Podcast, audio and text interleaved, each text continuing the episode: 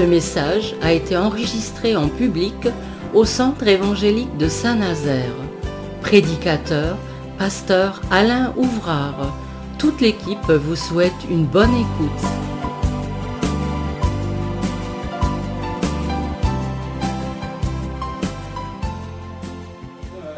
Votre Bible, nous allons prendre dans l'évangile de Jean un récit qui nous, qui nous rappelle eh bien, euh, les capacités infinies de Jésus, et particulièrement ces capacités qui s'étendent sur euh, nos infirmités et nos maladies.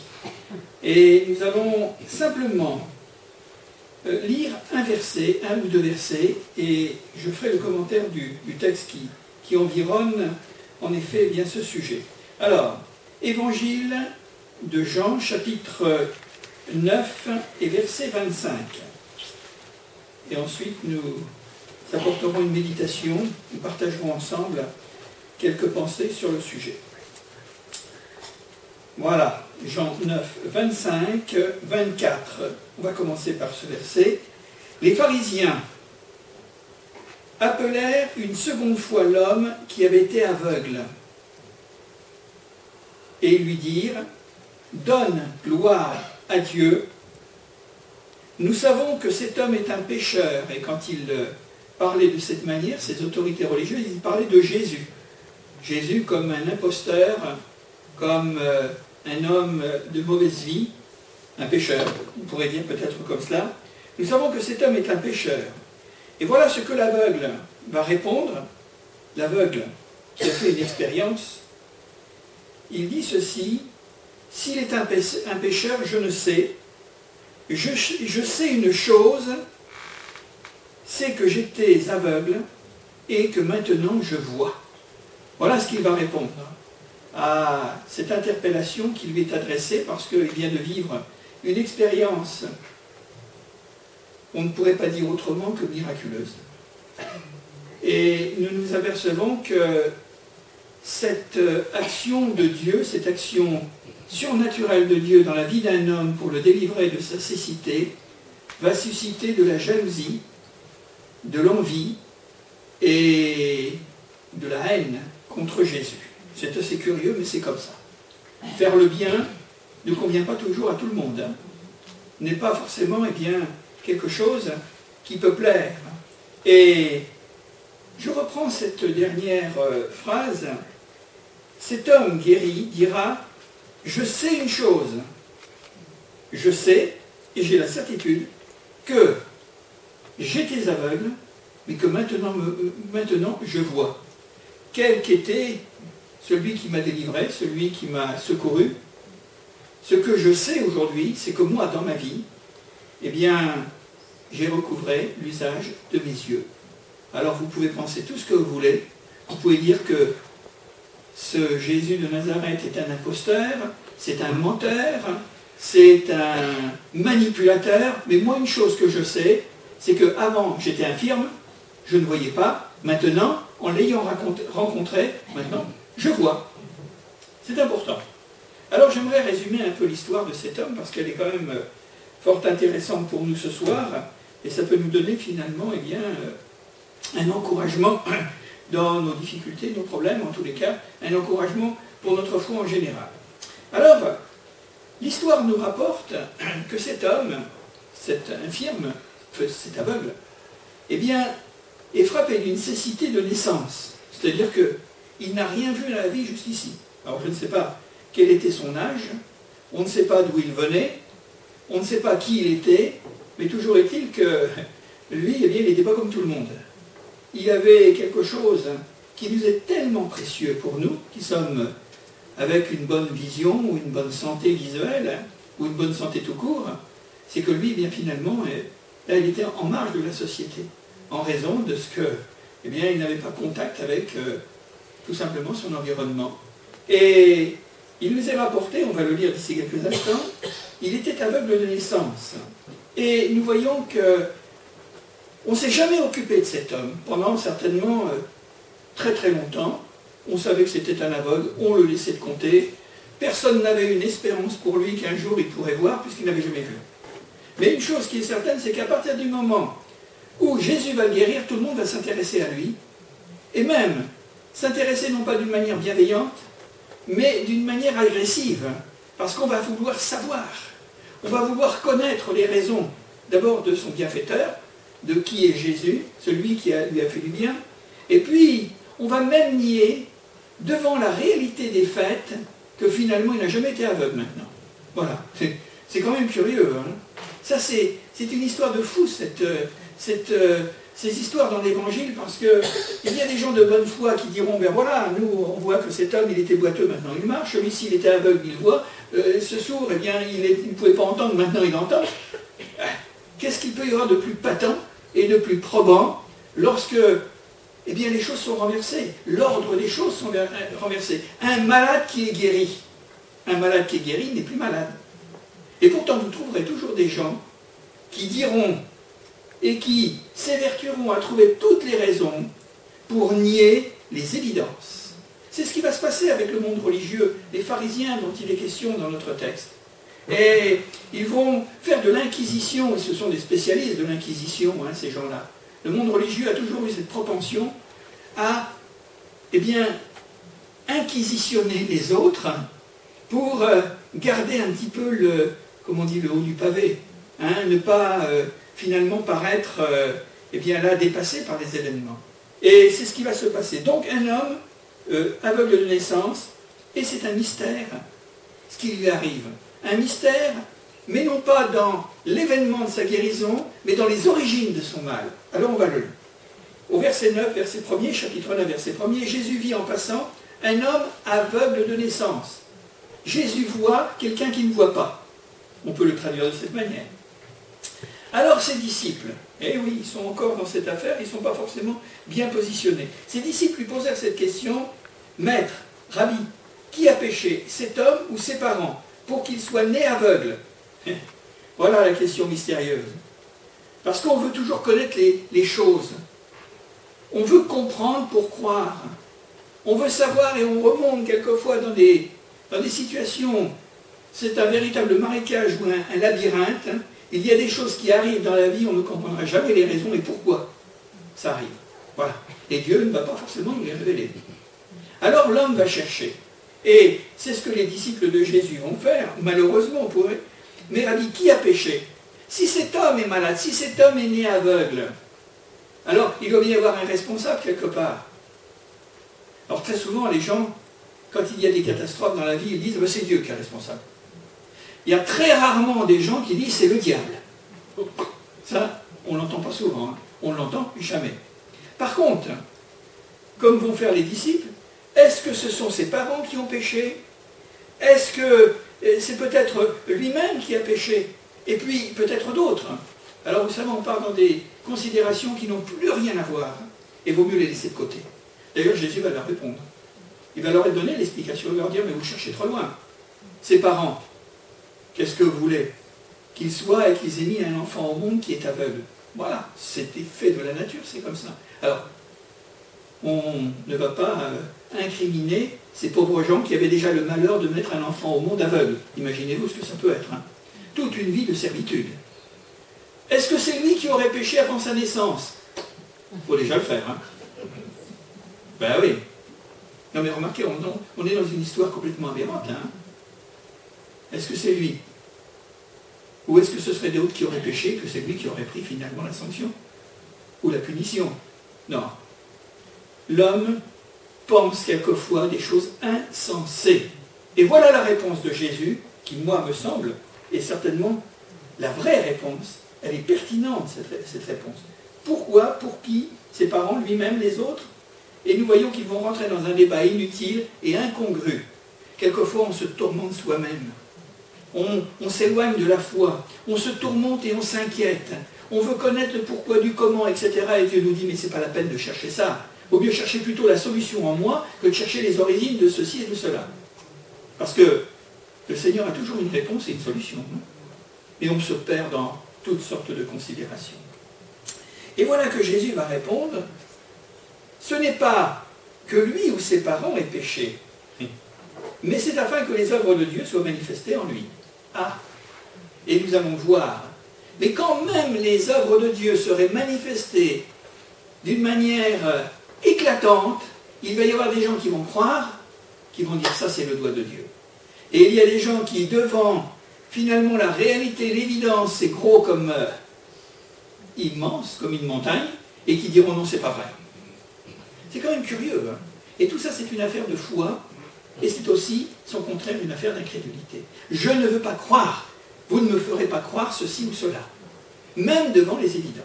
Maintenant, c'est le cœur de chacun qui parle. Maintenant, si nous voulons rester malheureux, et si nous voulons nous contenter d'une médiocrité de vie avec des souffrances et des douleurs, alors que celui qui s'approche de nous, celui qui est vu par Jésus ou que Jésus voit dans son infirmité et qui s'approche de lui pour le guérir, ça serait quand même bien dommage de, passer l'occasion et de ne pas laisser faire Jésus ce qu'il a à faire en nous et ce qu'il veut faire pour nous. Puisque Jésus a toujours agi par compassion et par amour pour nos souffrances et nos douleurs. Donc, la question étant, la suivante, ce n'est pas ses parents qui est péché, mais c'est afin que les œuvres de Dieu soient manifestées. En quelque sorte, ce que nous allons découvrir maintenant dans le texte, et ce que l'histoire nous rapporte, c'est que Jésus, par son pouvoir, son pouvoir divin, son pouvoir sur le ciel et sur la terre, toutes choses dans le ciel et sur la terre, eh bien, sont manifestées par des œuvres, par des délivrances, des secours, par euh, des sauvegardes, par euh, toutes sortes d'opérations, et c'est un témoignage de Dieu à l'égard des hommes, nous qui sommes sur la terre, pour dire qu'il est Dieu. C'est l'histoire des, des plaies d'Égypte. C'est l'histoire de tous ces grands miracles que nous avons dans l'Ancien Testament, où Dieu dit aux hommes qui sont témoins de ces œuvres, de ces grandes œuvres, mais c'est moi qui suis Dieu. C'est pas l'homme qui peut-être a quelques aspirations ou quelques prétentions à devenir plus grand et plus fort que Dieu. Non, Dieu dit, mais c'est moi qui fais ça. Parce que les hommes ne sont pas capables de le faire. Donc nous avons un témoignage. Un témoignage qui va être marqué par une autre parole, verset 4. Il faut que je fasse, tandis qu'il est jour, les œuvres que Dieu m'a envoyées, la nuit vient où personne ne peut travailler. Mais ce qui est intéressant, c'est le verset suivant. Pendant que je suis dans le monde, je suis la lumière du monde. Vous ne trouvez pas que c'est quand même une parole à propos pour euh, Jésus qui va ouvrir les yeux d'un aveugle Je suis la lumière du monde. Eh parce que cet homme était dans les ténèbres. Naturellement, nous pourrions dire, euh, physiquement, il était dans les ténèbres. Et peut-être que cette seule parole, parce qu'il n'était pas sourd, l'aveugle, il ne voyait pas, c'est normal, mais il n'était pas sourd. Et quand Jésus dit ces paroles, je suis dans le monde venu pour faire les œuvres de Dieu, pour que les œuvres de Dieu et le témoignage soient manifestés, et il ajoutera, je suis la lumière du monde. Imaginez-vous ce que ça pouvait représenter pour ce pauvre euh, aveugle dans son infortune de dire que quelqu'un dit il est la lumière. Lui qui n'avait jamais vu la lumière, qui avait rêvé de la lumière, mais comment peut-on rêver d'une chose qu'on n'a jamais vue? Parce qu'il y a quand même une différence entre celui qui est aveugle de naissance et celui qui, par accident ou maladie, va devenir aveugle. Parce qu'il a déjà vu, c'est terrible. Je pense que c'est terrible. Lui, il ne pouvait pas faire marcher son imagination. Quand les gens s'exclamaient autour de lui en disant Oh, c'est beau, oh, c'est pas beau, ou ceci ou cela, lui, il ne pouvait pas voir. Il ne pouvait pas le dire. Mais quand Jésus lui dit Je suis la lumière du monde, il l'a entendu. Alors à ce moment-là, je pense que ça lui fait une, une révolution dans son cœur, dans sa conscience, dans son esprit. J'ai besoin d'un homme qui me montre la lumière. Moi, je ne la connais pas, la lumière. C'était une parole prophétique, mais une parole de foi. Et vous savez que ce que l'on entend de la parole de Dieu, c'est ce qui nous donne la foi.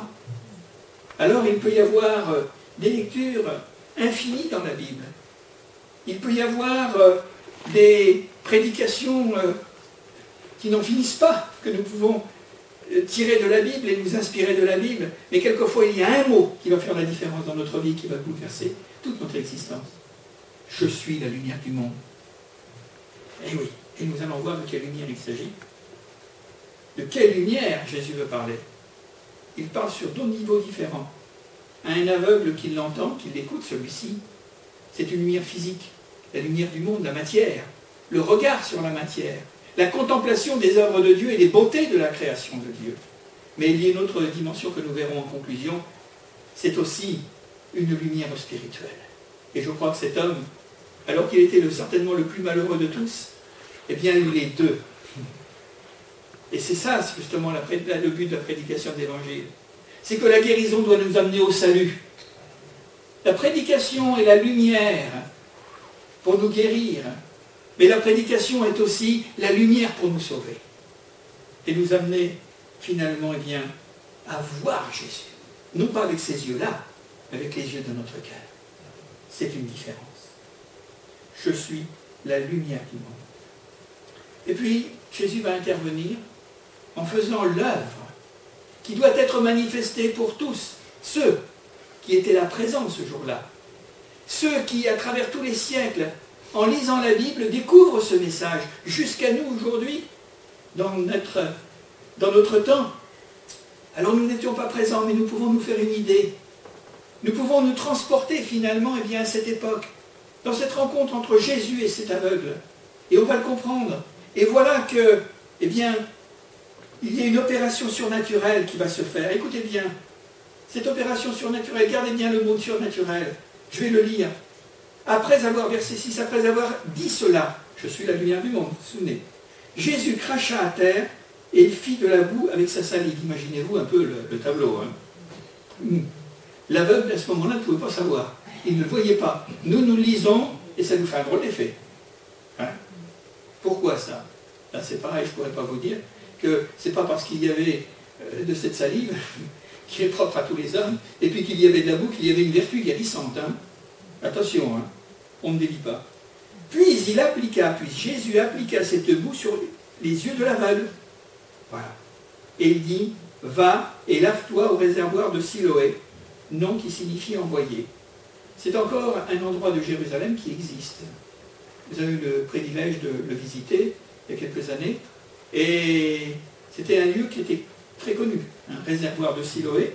Cet homme, aveugle, encore aveugle, va devoir faire le chemin, certainement quelques centaines de mètres, peut-être un peu plus. Ça dépend où il se situait à ce moment-là. Mais tout en tâtonnant et en cherchant désespérément son chemin. Il devait marcher avec une autre vue, c'est-à-dire le toucher. Il devait connaître un petit peu les pierres de la ville, hein, les rues de la ville en les touchant, enfin d'une manière ou d'une autre. Et quand Jésus lui dit va au réservoir de Siloé, il ne s'est pas trompé, il y était. Combien de temps a-t-il mis? Parce qu'il était toujours aveugle à ce moment-là. Vous vous rendez compte l'effort qu'il devait faire? Qu'il aurait pu dire mais Jésus me prend pour un fou. Je suis aveugle, comment, puis-je y aller? Et il ne nous a pas dit que quelqu'un l'a accompagné, il y était tout seul. Donc il montre la détermination et la foi qu'il avait à obéir à Jésus.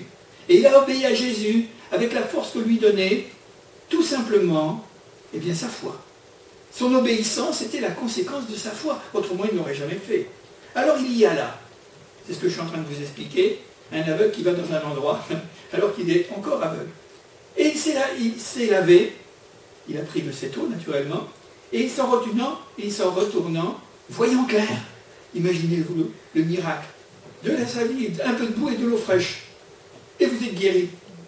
À faire pâlir tous les ophtalmos de, de France et de Navarre. Hein. Hein? Eh oui. Voyant clair. Alors il y avait aussi ses voisins, dont il nous est parlé. Ses voisins et ceux qui auparavant l'avaient connu comme un mendiant, parce qu'aveugle, disaient, n'est-ce pas là celui qui se tenait assis et qui mendiait? Parfait de sa situation sociale et de son infortune à cause de sa maladie, de son infertilité. Alors c'est là où justement les disputes commencent. Les uns disaient c'est lui, d'autres disaient non, mais il lui ressemble. Comme curieux, hein, des choses pareilles. Et vous allez voir, tout le monde va s'y mettre. Les disciples s'y sont mis en disant que, voilà, est-ce que c'est lui ou ses parents qui ont péché? Voilà que maintenant, tous ceux qui avaient la connaissance de cet homme, ses amis, ses voisins, vont dire, mais non, mais c'est pas lui, c'est pas possible, parce qu'un miracle est trop important, trop difficile à croire. Donc ils diront, mais il lui ressemble. Interchangeable, monsieur. Hein Avant, il l'avait connu avec les yeux fermés, ou les yeux vitreux, ou les yeux blancs, on pourrait dire, hein, à cause de sa cécité. Et maintenant, voilà qu'il a les yeux ouverts et qu'il voit comme, tout à chacun alors on va dire que ce n'est pas possible. Et il y a bien des gens qui ne sont pas, qui sont dans le déni complet, parce qu'ils ne peuvent pas croire que c'est possible un miracle. Ils ne peuvent pas croire à une, action miraculeuse et surnaturelle de Dieu. Et pourtant, c'est la vérité. Moi, je le crois. Les uns disaient c'est lui, d'autres disaient non, mais il lui ressemble. Et lui-même disait, bah, c'est moi. Imaginez-vous le tableau un peu. Hein.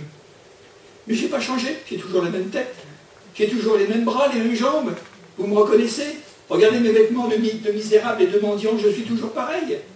Par contre, mes yeux, alors là, il ne pouvait pas dire regardez-moi dans le blanc des yeux. Hein. non, non, parce que maintenant c'était fini. Il avait finalement une vie restaurée. Il disait c'est moi. Et lui dire donc comment tes yeux ont-ils été ouverts? Parce que ça c'est difficile, c'est toujours l'obstacle.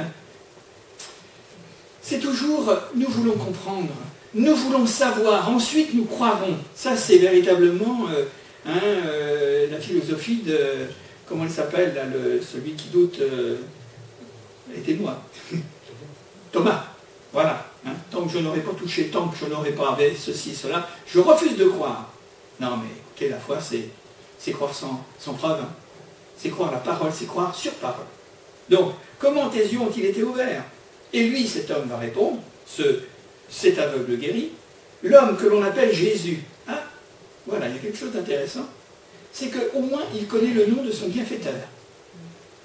Parce que je vous le dis, il était aveugle, mais il n'était pas sourd. Donc, celui qu'on appelle Jésus, il a fait de la boue, il est en train de donner tout à nouveau la recette. Hein. Il a oint mes yeux, il m'a dit, va au, au réservoir de Siloé et lave-toi. J'y suis allé, je me suis lavé et j'ai pu voir. Voilà le miracle. Voilà l'œuvre de Dieu manifestée comme témoignage pour le temps de Jésus et puis aussi pour notre temps. Et j'ai pu voir à ce moment-là, est-ce qu'il y a quelque chose qui peut s'expliquer dans tout ça? Rien. On ne peut pas l'expliquer le miracle. Ça ne s'explique pas. Mais le fait est têtu. C'est ce que l'on dit. Hein Les faits ou le fait est têtu. Quand il existe, quand il se révèle ce fait, on ne peut pas dire le contraire. Autrement, on est fou. Autrement, on, est, euh, je ne sais pas, moi, il n'y a pas de qui, qui, peut qualifier lorsque nous sommes en face d'une chose Hein, et qui nous dit c'est pas ça. Si je regarde par exemple, il y a des, hein, des, végétaux sur, euh, sur cette estrade où je suis, hein, euh, je pense à les arroser. Mais bon, toujours est-il qu'ils sont là. Je ne veux pas vous dire que ça c'est un, animal ou ça c'est autre chose. Ben, vous les voyez comme moi, vous avez la vue. Et vous n'allez pas me dire, si moi je vous dis que je vois autre chose, derrière, euh, Alain il commence à avoir des hallucinations. Mais j'en ai pas. Je vois bien ce que je vois. Et je vous vois aussi d'ailleurs.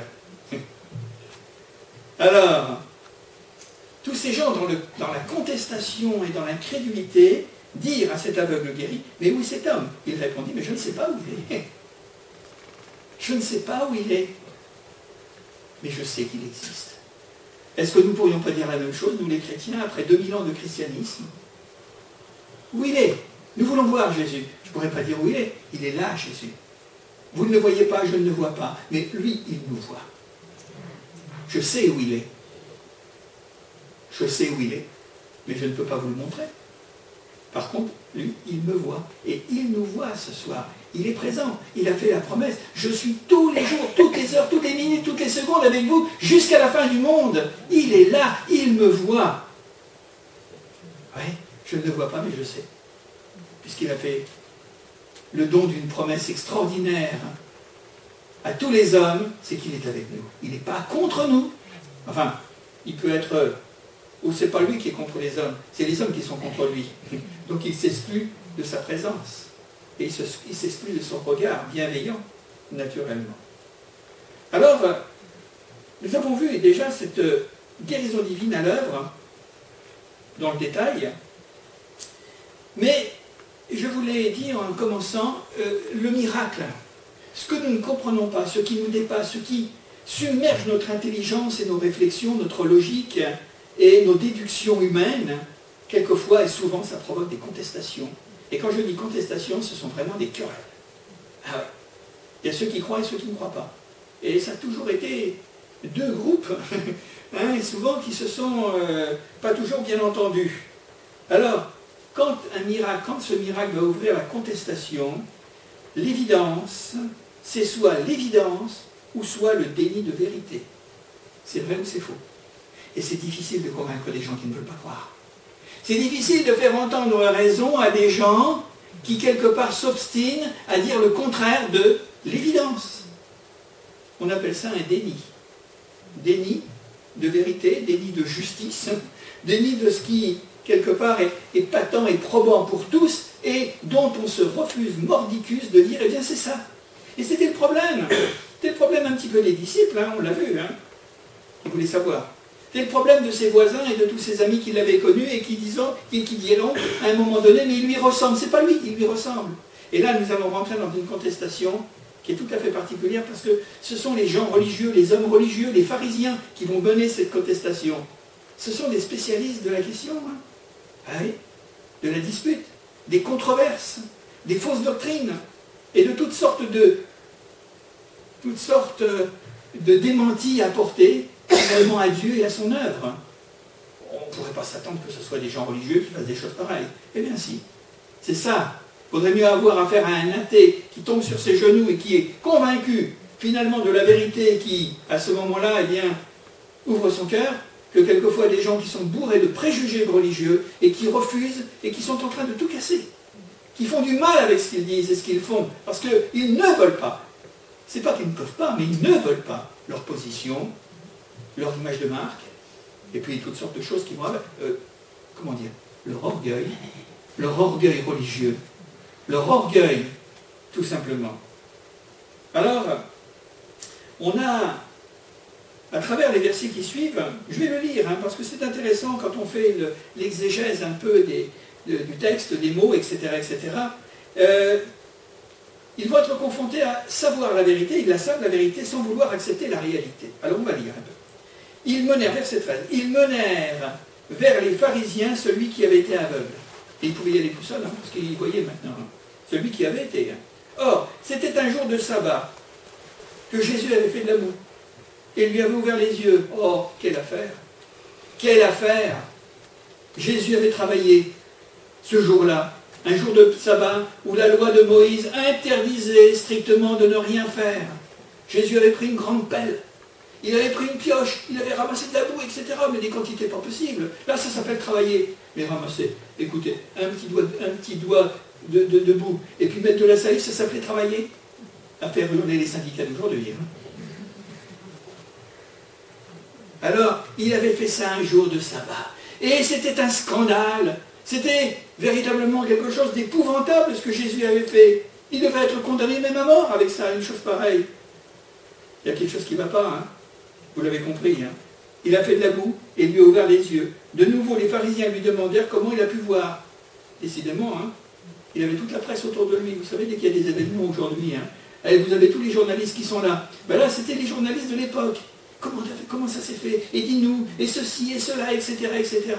Il avait les honneurs de, finalement, des médias à ce moment-là. Et il leur dit, et cet homme a dit, mais il a appliqué de la boue sur mes yeux, ça fait deux fois qu'il le dit. Curieux que quelquefois il faut répéter les choses et que ce n'est pas compris. Hein. Il a fait de la boue sur mes yeux, je me suis lavé et je vois. Est-ce qu'il y a quelque chose de compliqué? C'est d'une simplicité enfantine. C'est quelquefois les choses les plus simples qui sont les plus difficiles à accepter. Sur quoi quelques-uns des pharisiens dirent Mais cet homme ne vient pas de Dieu en parlant de Jésus, car il n'observe pas le sabbat. Ça, c'était la grande arme des détracteurs de Jésus en disant que s'il ne suit pas la loi telle que nous, nous l'avons érigée, eh bien c'est un faux, c'est un imposteur, c'est rien du tout, Jésus de Nazareth. Il a fait finalement quelque chose du jour du sabbat. D'autres dirent, mais comment un homme pécheur peut-il faire de tels miracles? Là, ils vont un peu plus loin. Donc Jésus est un pécheur. Jésus est un, un mécréant. C'est un bandit. C'est un voleur. C'est un manipulateur. Il fait des miracles, mais tout ça, c'est, de la supercherie. Ce sont des sortilèges. Non, Comment cet homme pécheur peut-il faire des miracles? Ben oui. Il y eut division parmi eux, et ils se dirent encore à l'aveugle, toi, que dis-tu de lui? Sur ce qu'il t'a ouvert les yeux, il répondit, mais c'est un prophète, c'était la chose qu'il fallait pas dire. Ben oui, ben parce que cet homme qui a été guéri, la foi a déjà fait une œuvre dans son cœur.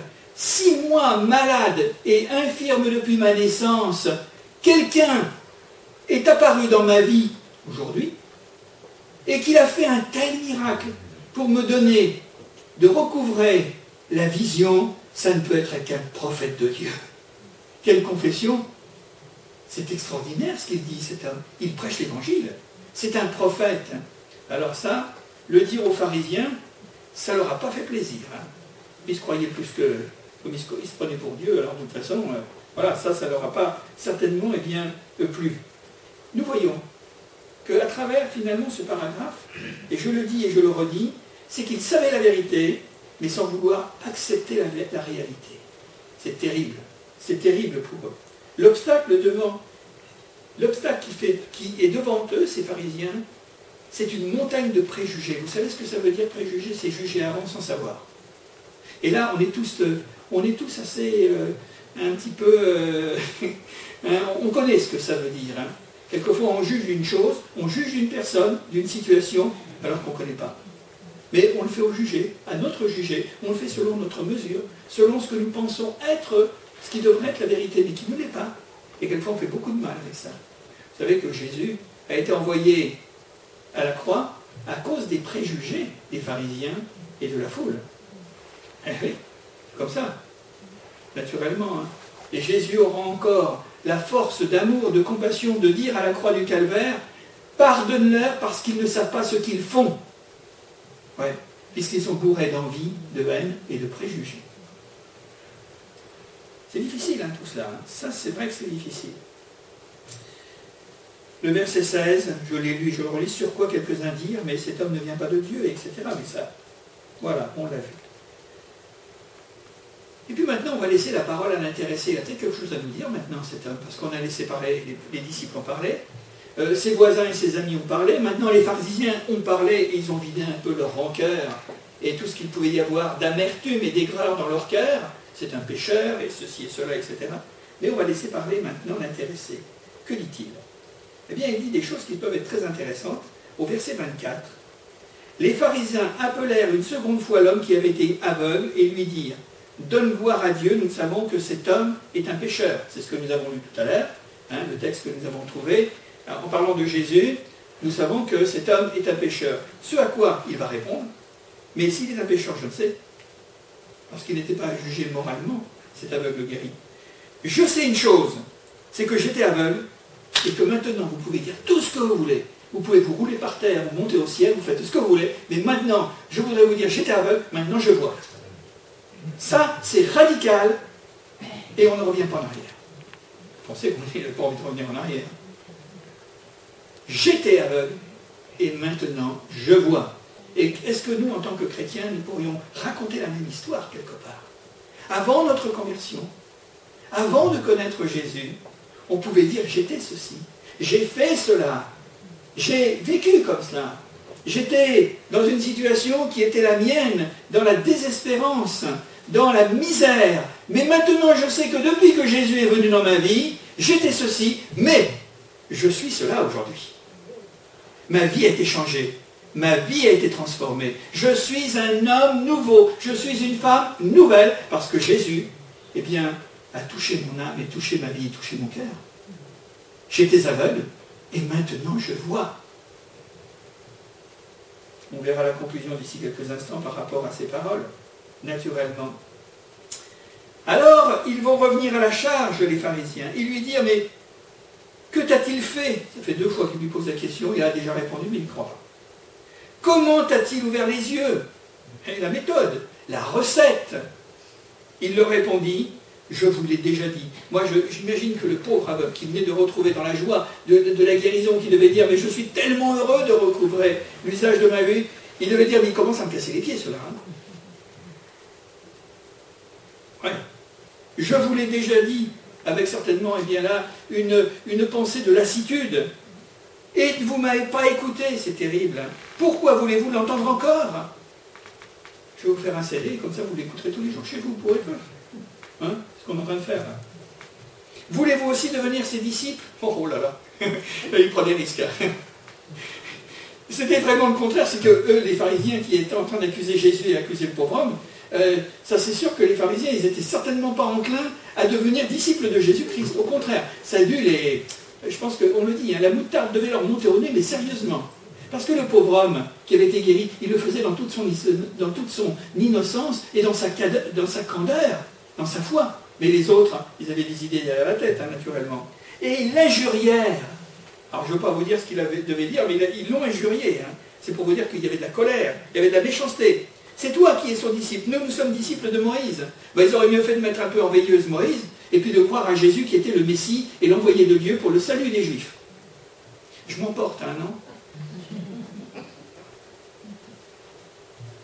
Nous savons que Dieu a parlé à Moïse, mais celui-ci, nous savons d'où il est. Ils avaient toutes les Écritures, ils avaient tous les livres de l'Ancien Testament pour dire qui était Jésus. Ils ne le croyaient pas. C'est affligeant, hein. c'est d'une tristesse, c'est quelque chose de pitoyable. Ils regardaient, ils avaient le nez, le nez, les yeux, continuellement, jour et nuit, dans la, Bible, dans l'Ancien Testament. Ils ne voyaient que par Moïse et ils ne comprenaient pas ce qu'il disait. Il y a quand même une obstruction quelque part. Hein. Oui, parce que quand on ne veut pas croire, on ne croit pas. Et ça, c'était une question de vouloir. Cet homme leur répondit, puisqu'on le laisse parler, il est étonnant que vous ne sachiez pas d'où il est. Cependant, il m'a ouvert les yeux. Et hop, il enfonce encore le clou. c'est bon, hein, comme histoire. Hein. Ah, je trouve que c'est extraordinaire, la Bible. Eh oui, il m'a ouvert les yeux. Et vous, vous, feriez bien d'ouvrir votre cœur. Hein. Nous savons que Dieu n'exauce point les pécheurs, mais si quelqu'un l'honore et fait sa volonté, il l'exauce. Et voilà encore qui va insister, le pauvre. Ah, on comprend qu'ils étaient furieux, qu'ils l'injuriaient, parce que lui, il le faisait dans toute son innocence, dans les réponses qu'il donnait. Mais les autres, ils le prenaient au premier degré, c'est-à-dire que ça, véritablement, eh bien, les mettait hors d'eux-mêmes, en quelque sorte. Il l'exauce. Jamais on n'a entendu dire que quelqu'un ait ouvert les yeux d'un aveugle. Si cet homme ne venait pas de Dieu, et là cet homme est en train de confesser que Jésus est Dieu, que Jésus est le Fils de Dieu, que Jésus est le Messie d'Israël, qu'il est le Rédempteur du monde entier, qu'il est le Créateur, mais qu'il est plus que le Créateur, il est le Sauveur et le Seigneur dans les cieux et sur la terre. Ils lui répondirent, tu es né tout entier dans le péché, ben voilà, on revient, on revient à la première question, tu es né tout entier dans le péché, et eux, et eux. Est-ce qu'ils n'étaient pas nés, ces détracteurs, tout entiers dans le péché pour parler comme ça? Avec la méchanceté qu'ils avaient dans leur cœur Ce qu'ils pouvaient sortir de leur bouche? Est-ce qu'ils n'étaient pas nés tout entiers dans le péché? Eh ben, Moi, je crois qu'ils étaient vraiment euh, euh, immergés, submergés, engloutis. Tu es né tout entier dans le péché et tu nous enseignes. Et là, ils l'ont chassé après l'avoir injurié. Ils m'ont dit des petits noms d'oiseaux, hein, je suppose. Mais c'est terrible. C'est terrible une chose pareille. C'est terrible l'obstination. C'est terrible le préjugé. C'est terrible tout cela, naturellement.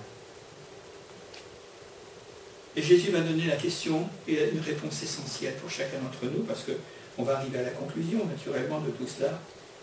Question essentielle, nous l'avons verset 35 à 38. Jésus, après qu'il l'avait chassé, et l'ayant rencontré, Deuxième rencontre entre cet homme. La première, il était aveugle et il a été guéri. La deuxième, maintenant, il est guéri et il va lui donner le message du salut. L'ayant rencontré, lui dit, crois-tu au Fils de Dieu? Alors là, il avait toutes ses oreilles et il avait tous ses yeux. Crois-tu au Fils de Dieu? Jésus ne s'est pas trompé, il aurait pu lui raconter notre histoire, il aurait pu lui faire de la théologie, il aurait pu lui parler des prophètes et de Moïse, etc. etc. Non, il va y aller directement Jésus. Crois-tu au fils, de, Dieu? Ce qui va amener naturellement une interrogation. Il répondit, mais qui est-il, Seigneur? On voit que cet homme a recouvré la vue, mais il y a encore de l'obscurité et des ténèbres dans son cœur, parce qu'il ne sait pas. Il est ignorant. Donc il est innocent quelque part. Mais il veut savoir, puisqu'il pose la question, mais qui est-il? Qui est-il, Seigneur, afin que je croie en lui? Le but, si tu me réponds, c'est que je mette toute ma confiance dans le Fils de Dieu. Je trouve que c'est un texte extraordinaire. Qu'est-ce que vous en pensez? Moi, je trouve que c'est une perle. Quand on regarde par le détail, quand on est en train de décomposer les, les versets, les mots, l'attitude des hommes, le comportement, les réactions dans tout ça, je me dis, mais ça, c'est quelque chose de formidable. Moi, c'est pour ça que j'aime la Bible, parce que c'est un livre qui est vivant. Et c'est un livre toujours actuel. Il s'adresse aux hommes d'hier, d'hier et d'avant-hier, d'autrefois, de jadis, mais il s'adresse aussi pour nous. Il s'adressera encore à des générations si le Seigneur n'est pas revenu. Hein. Ouais. Jésus lui dit, mais tu l'as vu? Tu l'as vu? Et celui qui te parle, c'est lui. Quelle confession, quelle révélation pour lui, mais pour nous encore aujourd'hui. C'est merveilleux. Hein. Moi, je trouve que c'est une parole merveilleuse. Écoutez, tu l'as vu. Jésus se présente, mais c'est moi. C'est moi ton sauveur. C'est moi qui t'ai guéri. C'est moi qui t'ai redonné la vie. La vue et la vie. Tu l'as vu. Laissez-moi vous raconter une petite histoire. Vous voulez bien? Un homme est dans un train et il regarde les yeux fixés à la fenêtre. Ça vous arrive, non, peut-être? Parce que quelquefois, on n'a pas grand-chose à faire. Hein. Surtout dans le TGV, ça passe tellement vite. On ne peut pas regarder dans l'immédiat, il faut regarder très loin si on veut encore un peu le paysage, hein, ça va très très vite. Donc cet homme voyage et il a les yeux fixés à la fenêtre et il dit, et il dit, c'est merveilleux. Il regarde et il dit, mais c'est merveilleux, tout est merveilleux. Tout est merveilleux dans le paysage que je suis en train de regarder. Il se le dit à lui-même, mais il le dit tout haut, tout fort. Et que voit-il? Ça nous intrigue, pour que ça soit si merveilleux. Parce qu'il y a des endroits, quelquefois, hein, c'est pas toujours. Quand on va en montagne, le train dans les montagnes, c'est bien, hein, même le bord de la mer, il peut y avoir des choses intéressantes. Et que voit-il? Que voit-il de si beau pour s'exclamer de cette manière en laissant libre cours finalement à son admiration? En réalité, à ce moment-là, le train longe une zone déshéritée, peut-être une grande banlieue, dans une grande ville, etc. Les immeubles sont délabrés. Ils se succèdent les uns après les autres. On se dit peut-être qu'il y en a un qui est peut-être un peu plus en état que d'autres. Ça se succède naturellement. Il n'y a que des vestiges d'usines désaffectées, le long de la voie ferrée. Il y a une immense friche industrielle des deux côtés d'ailleurs. Et puis, il y a des morceaux de des monceaux, des montagnes, on pourrait dire, de détritus qui jonchent le sol, etc., etc. Et ça n'en finit pas. Le train passe. Et l'homme, il dit, mais c'est merveilleux. C'est enchanteur, hein Un petit voyage comme ça. Hein eh oui, c'est merveilleux. C'est une horreur à démoraliser les plus optimistes. Et pourtant, cet homme, confiant, et dit, mais c'est formidable. Cet homme y voit de la beauté dans tout ça. Ce qui serait de la répugnance pour chacun d'entre nous, ou du rejet, ou de la détestation, je ne sais pas. Après avoir euh, entendu cet homme s'exprimer et le répéter et le dire, sa voisine va s'adresser à lui et lui dit tout simplement, mais monsieur, je ne vois pas en quoi ce que vous regardez eh bien, est merveilleux. Euh, ce que vous pouvez voir, vous dites que c'est beau, et qu'il n'y a rien d'attrayant et il n'y a rien de finalement d'enchanteur dans ce que vous êtes en train de voir et que vous nous transmettez comme quelque chose de merveilleux. Et l'homme va lui répondre ceci. Vous savez, madame, j'ai été aveugle toute ma vie. j'ai été aveugle toute ma vie, mais grâce à la compétence d'un chirurgien ophtalmiste, ouais, ophtalmo, à travers une, griffe, une greffe au niveau de mes yeux. Et grâce à la compétence de cet homme, j'ai reçu de nouveaux yeux. J'ai reçu une nouvelle vision. J'étais aveugle. Et maintenant je vois. Je vois. C'est quelque chose d'extraordinaire. Alors pour moi, vous comprenez, madame, voir, regarder, c'est tout bonnement merveilleux. C'est magnifique. Vous me comprenez, madame? Pour nous dire, les uns et les autres, nos plaintes, nos récriminations, nos envies, nos convoitises, ce qui fait finalement l'âme humaine, qui que nous soyons d'une manière ou d'autre, nous rendent aveugles. Nous rendent aveugles aux bénédictions de Dieu dans notre vie. Mais l'expérience de Dieu que nous pouvons faire un jour ou l'autre, à un moment ou à un autre de notre vie, notre foi en lui, notre confiance en lui, notre abandon de notre vie, finalement entre ses mains, nous ouvre la vue pour que nous les apprécions, ces merveilles de Dieu, et que nous puissions l'en remercier. C'est ça finalement. Alors je crois qu'il y a un monde si nombreux autour de nous de gens qui voient mais qui ne voient pas qui voient mais qui sont aveugles, qui ne prennent pas la mesure de ce que peut être la beauté de l'œuvre de Dieu, de la création de Dieu, de la beauté peut-être de ce qu'il nous a donné à nous-mêmes, de ce que nous avons la vie, de ce que nous avons encore, eh bien, beaucoup de choses que nous pourrions énumérer, mais nous sommes tellement habitués. Nous sommes tellement dans cette routine, c'est que finalement nous ne voyons pas le Créateur derrière sa création. Et les belles choses qu'il nous a données. Et nous, nous faisons comme les pharisiens. Nous faisons comme ceux qui ne veulent pas croire, qui ne veulent pas voir. Et nous sommes en train de dire, mais ah, il y a ceci, il y a cela, etc. etc. Mais imaginez-vous quelqu'un qui n'a jamais vu et qui voit, ça doit être quelque chose d'extraordinaire. Hein. On ne le souhaite à personne, hein, d'être aveugle, puis de recouvrir la vue. C'est un miracle, c'est quelque chose de formidable. Mais je crois que c'est quelque chose qui nous parle de Dieu, tout ça. Qui nous parle de la bonté de Dieu, qui nous parle de la force de l'expérience que nous pouvons faire. J'étais aveugle, mais maintenant je vois. je vois.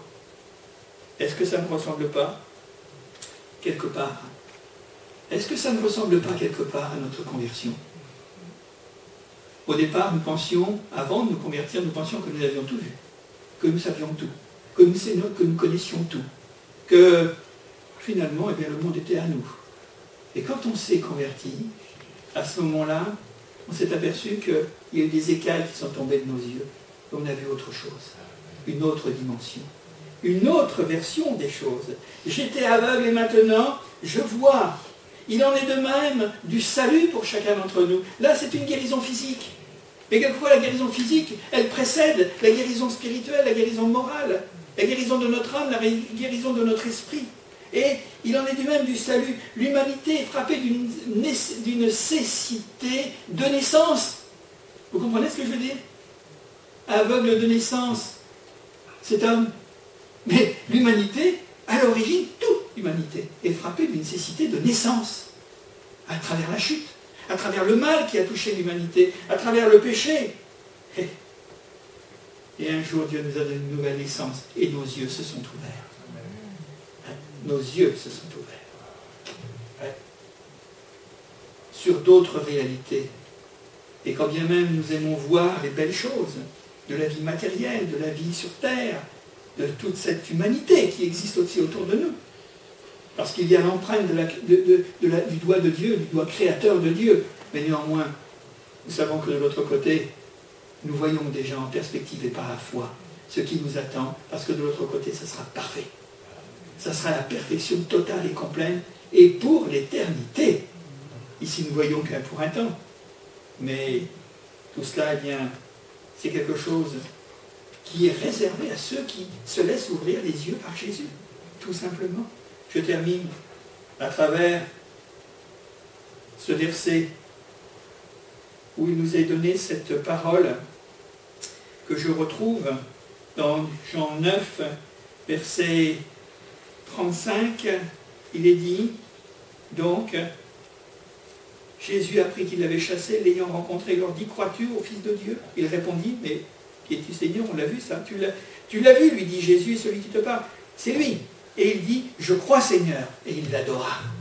Quand nos yeux s'ouvrent spirituellement, nous ne pouvons qu'adorer Jésus. Et qu'en adorant Jésus, nous adorons Dieu, son Père, notre Père. Puis Jésus lui dit, je suis venu dans ce monde pour un jugement. Que ceux qui ne voient pas voient, c'est ce qui s'est passé ce soir, et que ceux qui voient deviennent aveugles, par obstination et incrédulité. Quelques pharisiens qui étaient avec lui et entendu ces paroles lui dit, nous aussi sommes-nous aveugles? Question. Quand on commence à se poser la question, c'est déjà quelque chose qui peut être favorable. Jésus leur répondit, mais si vous étiez aveugles, vous n'auriez pas de péché, comme cet homme, naturellement. Mais maintenant, puisque vous dites, nous voyons, eh bien c'est pour cela que votre péché subsiste. Et en prétendant voir, à ce moment-là, nous ne faisons que pécher, parce que sans Dieu, nous ne pouvons rien voir, et nous sommes des aveugles, mais il est venu pour nous guérir. Je suis la lumière du monde, celui qui me suit ne marchera pas dans les ténèbres. Nous allons prier quelques instants, si Seigneur, nous te bénissons et nous te rendons grâce pour ta parole ce soir. Moi, je dis qu'elle est merveilleuse, cette parole. Elle est extraordinaire, parce qu'elle nous montre encore, elle nous montre, nous, aveugles, qu'il y a des choses, Seigneur, que nous sommes loin de comprendre et de connaître. Mais toi, tu lèves le coin du voile et tu nous révèles, Père éternel, ce qui est nécessaire à notre cœur et à notre vie pour que nous puissions, Seigneur, par l'expérience que nous pouvons faire avec toi, l'expérience de la foi, eh bien réaliser, Seigneur, d'abord apprécier, Seigneur, et puis ensuite avoir la capacité de te remercier pour ce que tu as fait. Est-ce que tu feras encore? Oui, Seigneur, cet homme a adoré Jésus. Il nous a dit qu'il l'adora. Eh bien, Seigneur, adorer, c'est pas seulement pour ce que tu donnes. Et adorer, c'est véritablement nous tourner vers Dieu pour ce qu'il est.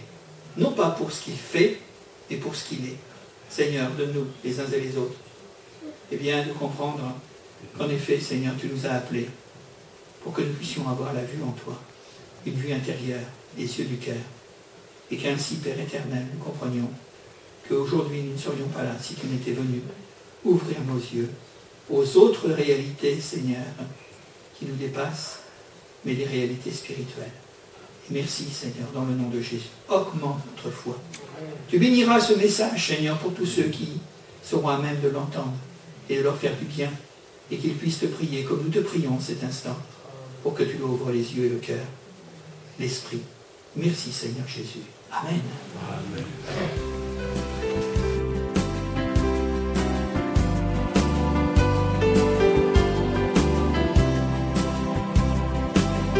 Pour écouter d'autres messages audio ou vidéo, retrouvez-nous sur www.add-saint-nazaire.fr.